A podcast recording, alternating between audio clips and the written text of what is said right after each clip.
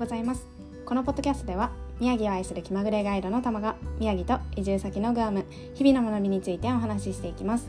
皆さん今日はいかがお過ごしでしょうか？今日はですね最近私が読んだ本から思ったことについてシェアしていこうかなと思います。はい。でタイトルというかテーマがですねあのブラック企業の社長は自分かもしれないっていう話をしていくんですけどもあの何の本を読んだかっていうとね「あの夢を叶える像」の4を読んだんですよ。うんまあ、水野圭也さんという方が書かれてる本なんですけど、まあ、この中であの自分は心臓を動かし続けているブラック企業の社長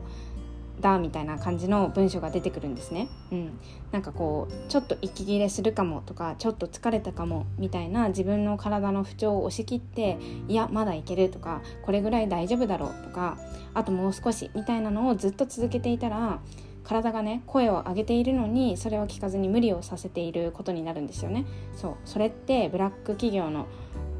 社長とかブラック企業って言われてる会社がやっていることと変わらないよねみたいなあの文章、うん、話が出てきてそう確かにそうだなっていうふうに思ったんですよね。うんなんかこう体って大体自分が思うように動かすことができるし思考と一緒についてくるっていう感覚があるのでなんかこう、うん、から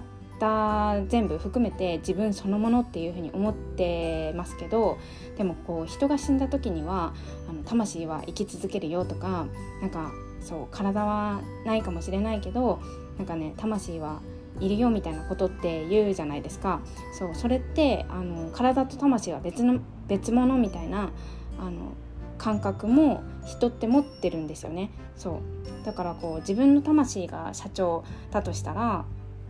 うん、あの臓器とかを含めた体っていうのはあの社長の、あのー、右腕みたいな形でこう精鋭たちみたいな感じに捉えることができるのかなって思うんですよ。うん、で基本的にその臓器とかあの体っていうのに代わりになってくれるものっていうのはほぼないので,、うん、で少しでもね長く健康的に一緒にいるためにはこうメンテナンスとかそれぞれをいたわる時間っていうのは欠かせないよねっていうふうに改めて思いました。うんなんかこうね気をつけてもどうしてもなってしまう病気とかももちろんあると思うんですけどでも気をつけていれば発症のリスクを減らせる病気とかってあるじゃないですか。うん、でそれについては、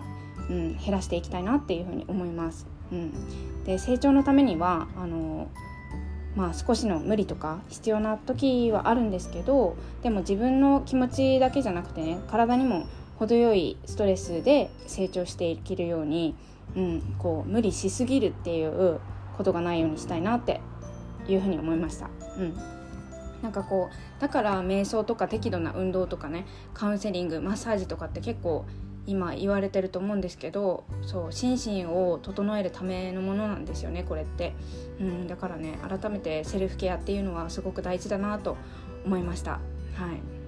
で私の友人であのセルフケアをしているまーちゃんとか睡眠のサポートをしているマヨティとかこう日々ね頑張ってる人たちに発信しているみおりさんっていうのがあのポッドキャストをやっていたりするので今回あの概要欄のリンクにも貼っておこうかなというふうに思います。うん。なんかこう自分をメンテナンスするとかいう意味でも参考になることがたくさんあるんじゃないかなと思うので、うん、気になるなっていう方は是非ねを、うん、聞いてほしいなって思います。はい。ということで今日は、えーと、ブラック企業の社長は自分かもしれないっていう風な話をさせていただきました。最後まで聞いてくださってありがとうございました。では今日も一日深呼吸をして心楽しく過ごしましょう。ではまた。バイ。